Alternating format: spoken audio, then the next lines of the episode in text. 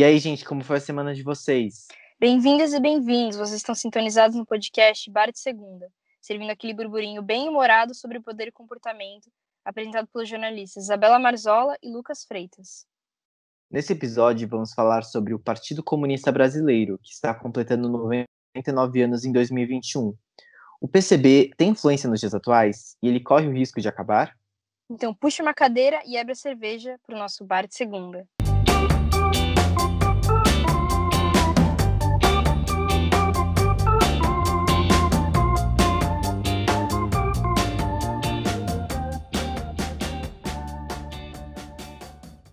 Bom, gente, o PCB fez aniversário na quinta-feira passada, dia 25 de março, então o partido é de signo de Ares. Isso explica muita coisa, essa questão da guerrilha, da resistência, da força, da energia do uhum. Partido Comunista Brasileiro. Uhum. É, ele foi fundado no dia, no ano de 1922, então no dia 25 de março de 1922, com a curiosidade, no ano de 22 teve a primeira semana de arte contemporânea do Brasil que aconteceu em São Paulo. Só uma, uma curiosidade, um fato aí a mais.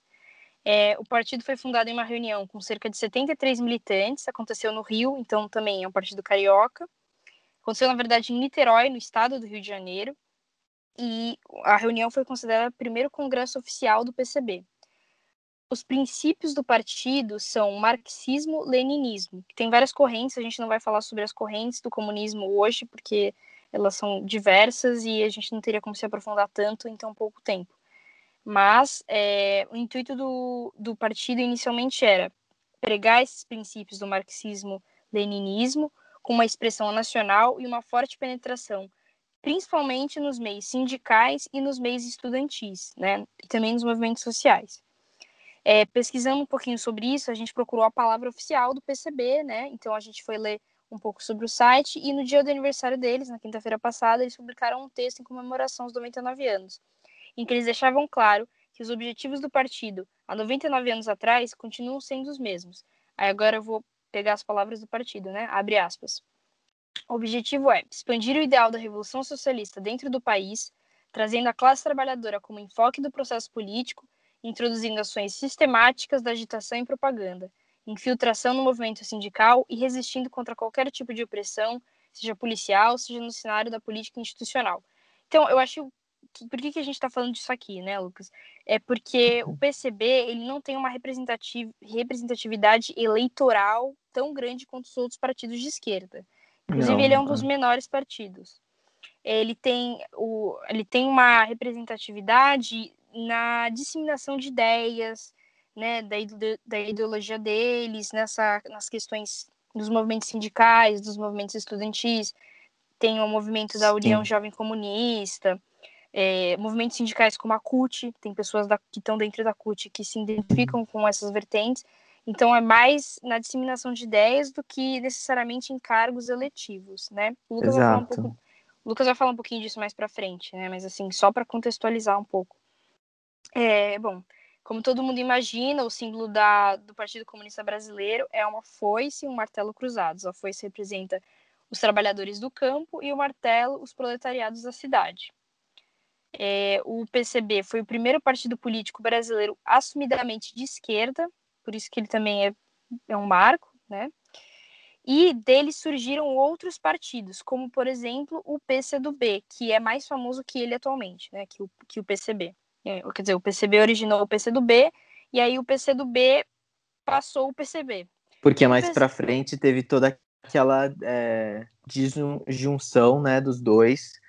E a gente vai falar isso mais para frente também, mas o PCdoB foi para uma esquerda diferente, menos radical, digamos assim. Mas pode uhum. continuar. Exatamente. Não, é isso que você tinha falado. E só para lembrar, gente, o PCdoB, ele tem, por exemplo, a Manuela Dávila, então ele tem uma representatividade Sim. eleitoral maior do que o PCB.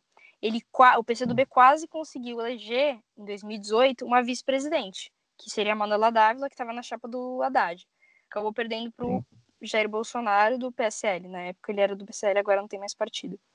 Então, é... e também, de novo, a Manuela Dávila, esse ano passado mesmo, concorreu à Prefeitura de Porto Alegre, chegou no segundo turno ali apertado, quase ganhou, então é, por que, que eu estou falando isso? Porque o PCdoB tem uma representatividade eleitoral atualmente maior do que o PCB. Mas não foi sempre assim, tá? O PCB, ele, ele teve, teve tiveram alguns anos que ele teve bastante cargos eletivos, eu vou falar disso, mas só para retomar a origem dele, ele nasceu em 22 e desde aquela época ele sofreu com uma luta com uma resistência constante dele com, a, com o governo. Ele sempre foi oposição ao governo, sempre foi oposição ao status quo do sistema capitalismo, enfim, sempre foi uma oposição forte, afrontosa. E isso causava que os governos quisessem colocar o partido, o PCB, como ilegal. Então, durante a vida inteira do partido, ele teve que lutar contra a ilegalidade, sabe? Queria o tempo todo tinha que reconquistar a sua legalidade. É, uma prova disso é que ele nasceu em março, né, no dia 25 de março, e em junho daquele mesmo ano, o governo do Epitácio Pessoa, que é, ele era quem estava ocupando a, cadeira naquela época, colocou o partido na ilegalidade. Você vê é... que ele já nasceu lutando para o seu espaço, né? Ele, ele teve Sim. que conquistar o espaço, né? Exatamente. E aí ele só foi conquistar esse espaço em janeiro de 1927, quando o PCB conseguiu eleger o Azevedo Lima para a Câmara, para a Câmara dos Deputados. Nisso, ele conseguiu voltar a ser considerado um partido legal, né, um partido legalmente. Aí agora a gente vai falar, a gente vai falar de 1931 e a gente vai falar de uma pessoa muito importante, um, um dos nomes mais importantes do PCB, que é o Luiz Carlos Prestes. O Luiz Carlos Prestes foi um político importante, já morreu, obviamente, ele foi um político importante no Brasil, assumidamente comunista e que foi senador pelo PCB. Ele foi aceito no Partido Comunista Brasileiro no dia 1 de agosto de 1931 e no mesmo ano ele começou a participar, ele e o PCB, da Aliança Nacional Libertadora. O partido foi posto também em 1931 na ilegalidade, junto com o Luiz Carlos Prestes, que estava né, dentro do partido. Teve uma revolta militar quatro anos depois, em 1935, conhecida como Levante Comunista ou Intentona Comunista, que foi uma, enfim, uma também um jeito do partido ganhar a legalidade de novo. Não conseguiu. Eles foram derrotados é, e não deu certo. Aí a coisa o que piorou para eles. Piorou para eles porque em 1937, então dois anos depois da, da, do levante comunista, que eles acabaram, não conseguiram conquistar sua legalidade, teve a instauração da ditadura do Estado Novo.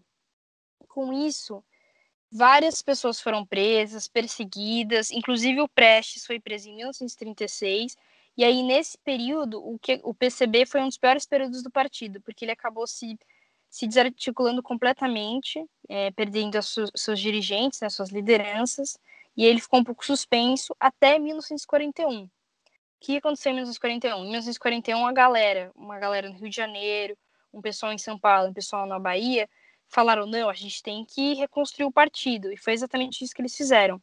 Eles combinaram uma, uma reunião, que foi, ficou conhecida como Conferência da Mantiqueira, em que eles pensavam estratégias para reorganizar o partido. E aí, depois dessa reunião, um pouquinho depois, né, que essa reunião aconteceu em 1941, quatro anos depois, o partido começou a passar pelo seu melhor momento, que foi em 1945. Em 1945 teve o quê? A lei da anistia. Então, o Prestes e os outros dirigentes foram soltos, o pessoal que tinha fugido para outros países voltaram para o Brasil e o PCB voltou a ser um partido legal e obteve o seu registro eleitoral.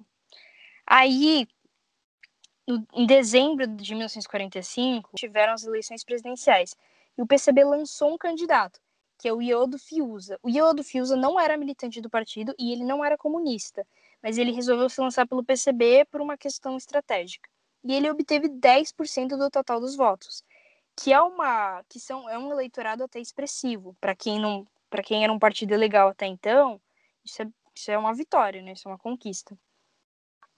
É, mas aí beleza, eles não conseguiram eleger presidente, mas elegeram um senador, que foi o próprio Luiz Carlos Prestes e outros 10 deputados. Inclusive, entre esses, aliás, e outros 17 deputados. E desses, dentre esses 17 deputados, tem o escritor Jorge Amado.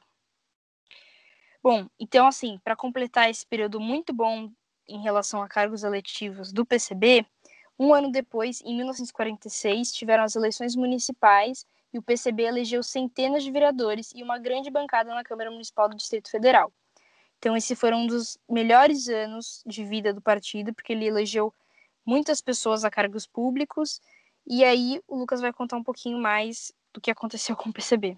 Agora, pegando o gancho da Isabela e pulando um pouco para o futuro, a gente chega agora na década de 2010, mais ou menos, onde o PCB ele já tem um, um desempenho eleitoral diferente do que a Isabela estava falando, né? Ela, ela uhum. contou sobre aqueles anos de ouro, em que o PCB estava tava em alta, né? A gente pode dizer assim. Mas agora a gente percebe que o PCB começou a perder muitos filiados ao longo dos anos. Ele tem apenas 12 mil filiados no Brasil inteiro. E, e assim, e, isso reflete, né? Em, reflete também no desempenho eleitoral dele. O PCB é um partido que lança poucos candidatos e esses candidatos muitas vezes não conseguem se eleger. Apesar dele, apesar de em 2020, isso é um dado curioso. Em 2020, hum. ele teve mais de um milhão de reais do fundo eleitoral e ele lançou apenas cinco candidatos em cidades ganharam, do né? interior e eles não ganharam. Então é um partido que não tem muita expressão é, política, né, nos tempos atuais. Como a Isabela falou, é um partido que ainda está lá, é, tem a sua base ideológica. Tem uma representatividade ideológica, né? Exatamente. Mas, assim, quando a gente vai ver no processo eleitoral, aí é um partido que. Tem uma tá proporção muito pequena. Tem uma proporção muito pequena, exatamente. E teve um revés muito grande para o partido nesses últimos anos, porque agora em 2020, como eles não conseguiram eleger ninguém eles, eles perderam completamente o fundo partidário. E esse fundo partidário, na verdade, eles já tinham perdido em 2018 porque eles não tinham alcançado a cláusula de barreira. A cláusula de barreira ela foi aprovada recentemente, para quem não sabe, e ela ela que ela exige, né, que os partidos eles alcancem um número mínimo de votos, né, no pelo menos assim, sabe, no Brasil. Porque tem muitos partidos no Brasil que, assim, o Brasil é um país com muitos partidos, assim, né? Mais de acho 30 que partidos. Mais, é, parece que é o que tem mais, quase, né? É, então. Então, muitos partidos vivem desses fundos, mas quando você vai olhar, assim, ah, eles estão lançando candidatos, eles estão lá presentes? Não estão, entendeu? Então, assim, foi uma cláusula de barreira criada para tentar corrigir, assim, um pouco isso, esses partidos que estão lá só por estar. Uhum. E, e, isso pegou de jeito o PCB, que ele perdeu completamente o fundo partidário. A sorte deles é que o fundo eleitoral foi criado em 2017 para substituir as doações empresariais que os partidos perderam e que eles queriam repor esse dinheiro. E aí, nesse o PCB ficou de boa, porque eles não colocaram essa cláusula de barreira. Então, assim, 2%, 2% do, do pelo menos 2% do fundo eleitoral é dividido igualmente para todos os partidos. Então não importa se o PCB não elegeu ninguém, ele vai continuar ganhando. Ele ganhou mais de um milhão para as eleições do ano passado, de 2020, as eleições municipais. Então isso eu acho que faz com que eles ainda se aguentem, porque o, o fundo partidário eles perderam. E aí a uhum. gente e aí a gente levanta essas questões, né, sobre até quando eles vão conseguir se manter dessa forma, né? É, porque eles têm poucos filiados, 12 mil filiados é, nacionalmente é um, é um, número muito pequeno. É, também não dá para saber se os filiados é, depende assim quanto que, quanto eles contribuem para o partido financeiramente. Também diz respeito ao momento que o país está passando, né, pelo qual o país está passando. É um momento de polarização política, mas é uma polarização política entre extrema-direita, que é o que está agora atualmente no poder, com o Jair Bolsonaro, e uma oposição que ainda não está claro se ela é de esquerda ou se ela é de centro. A gente tem muitos candidatos centro, centro-direita, a gente tem alguns candidatos de esquerda, por exemplo, o, P, o Partido dos Trabalhadores é, uma, é um partido que com certeza vai querer lançar um candidato ou alguma chapa em 2022, ano que vem. Uh, tem Ciro Gomes, é, especulam muito sobre o Sérgio Moro, até pouco tempo atrás sobre o Luciano Huck ou a Luísa Trajano. Então, até o momento, assim, nenhum desses partidos que provavelmente vão concorrer contra o Bolsonaro em 2022 são de extrema esquerda, né? Então, a gente não escuta nada sobre o, o PCB, PCO, o PCO. o PCB, o PCdoB. O PCdoB pode ser que ele faça parte de alguma chapa. O... Então, assim, eu não tô dizendo que eles deviam tentar, né? Até porque eles são partidos danicos e tentar uma, uma eleição à presidência é muito difícil, óbvio. Mas talvez procurar outras estratégias de alcançar mais número de eleitores. A gente também não sabe o que se passa dentro do partido. Sim. Né, digo internamente. É, assim, né, pelo que eu, eu estudei aqui, eles também têm uma ressalvas em relação a se coligar. Então, eles, assim, eles gostam de ficar na deles mesmo, assim. E isso acaba prejudicando também, né? Porque é que nem você citou o PCdoB. O PCdoB, por ter uma linha mais parecida com o PSOL, com o PT, eles acabam se coligando e uhum. eles têm, eles têm, a gente não pode negar que eles têm uma presença no cenário político. É, eles acabam ganhando expressividade embarcando na candidatura de outras pessoas também, apoiando outras pessoas, como sim, a do Haddad, sim, né? Exato. E o PCB, por ser um partido de extrema esquerda, é um partido que ainda fica na, nas raízes mais assim, da Revolução Comunista e tudo mais, eles acabam ficando de escanteio, porque como eles, eles destoam muito dos outros partidos, mesmo os de esquerda. Então, uhum. eles acabam ficando de escanteio, né? E, a... é, e também tem a ver, assim, não só, eu acho que também, eu falei da que o país está passando por um momento que não tem muito como você colocar ali na, na equação, assim, ah, extrema esquerda versus extrema direita, o que seria muito doido, é. mas não vai acontecer, assim, a gente não, não, não dá, assim, se a gente fosse uma previsão, eu não imaginaria, por exemplo, o Partido da Causa Operária ganhando a eleição de 2022, só se acontecesse uma coisa muito doida. Mas é. não sei também, que o Brasil não dá para saber. O Brasil todo dia é uma novidade. É, não é para amadores. Mas, então, assim, mas mesmo se não fosse nesse momento, é, o Brasil nunca foi um país tão adepto ao comunismo, né? Não, a gente nunca, nunca foi. Ele, ele teve anos, bons anos em 45 e 46, ele teve eh, bastante eleição, ele conseguiu eleger bastante, ganhar bastantes cargos eletivos, mas também nunca foi um partido com uma expressividade grande, né, aqui no Brasil. Não. Acho que em outros países, claro, né, Rússia, uma época né, da União Soviética, Cuba, é, até os partidos, os partidos dos países latino-americanos, nossos vizinhos, a Argentina tem uma representatividade maior lá. Uruguai, e aqui não tem tanto, que tem a ver também com o sistema, né, o, o Estado do brasileiro, que é mais, assim, não é de extrema direita, mas tende a ser mais conservador, eu acho.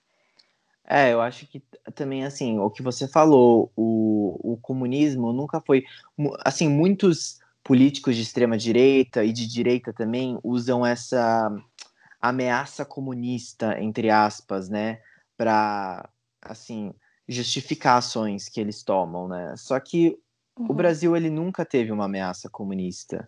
O Brasil, assim, é claro, tiveram as guerrilhas, tiveram movimentos comunistas na ditadura militar, mas nunca houve, assim, nunca chegou perto de tomar o governo federal. A gente tem que sempre deixar isso claro e deixar outra coisa clara também, que assim, essa polarização, dizer que tem muita gente que fala, ah, o PT é de extrema esquerda. Não, gente, o PT não é de extrema esquerda. O PT é um partido que ele joga sim pelas regras do capitalismo. Nossa, mas quem fala isso? Tem muita gente que fala, tipo assim, o próprio Bolsonaro, como se o PT ah, tá. quisesse tá. implantar um comunismo, só que não é isso.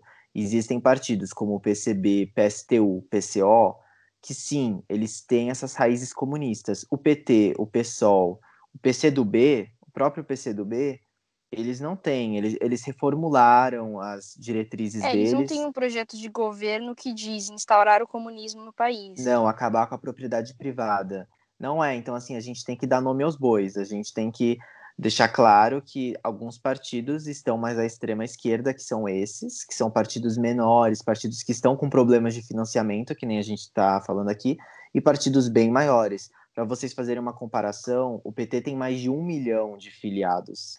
Então, assim, ele não é de extrema esquerda, né? Ele também foi conseguindo coisas porque ele foi abrindo mão é, dessa, dessas raízes né, mais assim, mais voltadas para a esquerda e foi fazendo acordos também com partidos de direita, tudo mais. Então a gente também tem que deixar isso claro. É, exatamente. O partido que um partido que não faz acordos, coligação, é, parceria com nenhum outro político nem, de nenhum outro partido acaba não crescendo, né? Não, é. Assim, tem essa questão de ser fiel aos seus valores, mas tem também que se você não se você não se junta a outros grupos, você também não cresce. É, não, no Brasil a gente sabe, né, que é impossível, a gente tem um centrão, né? Todo mundo também brinca que, assim, não tem como você governar sem, sem um centrão, você precisa... É, e também é... eles, nem, eles também não se fazem coligação, o PCB, por exemplo, com partidos da própria esquerda.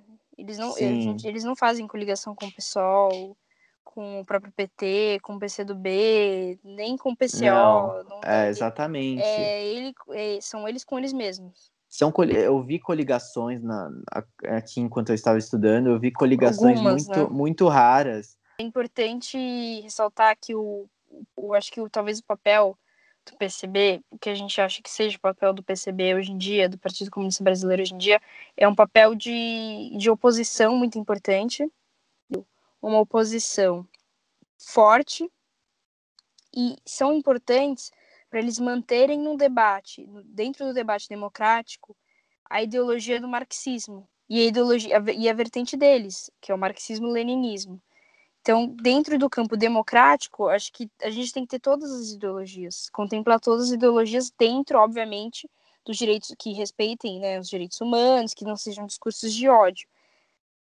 Aí, tirando isso, acho que todas as outras ideologias têm que ser debatidas, sim, elas têm sim. que estar, né, num, a gente tem que dialogar com todas. Então, é sim. é importante, eu acho que o papel do PCB é mais de difundir as ideias, de debater, procurar soluções. É, e não dá para negar a história do PCB, né? Não, Como é você falou. É uma história de resistência, é uma história de luta. É, foi o, foi o, o primeiro partido. É, é o partido assumidamente mais, de esquerda. Assumidamente de esquerda, é um dos partidos mais velhos do Brasil, né? Se não o mais velho. Sim. Então, então é, não dá para negar que não é à toa que as pessoas estavam comemorando os 99 anos, porque é algo simbólico.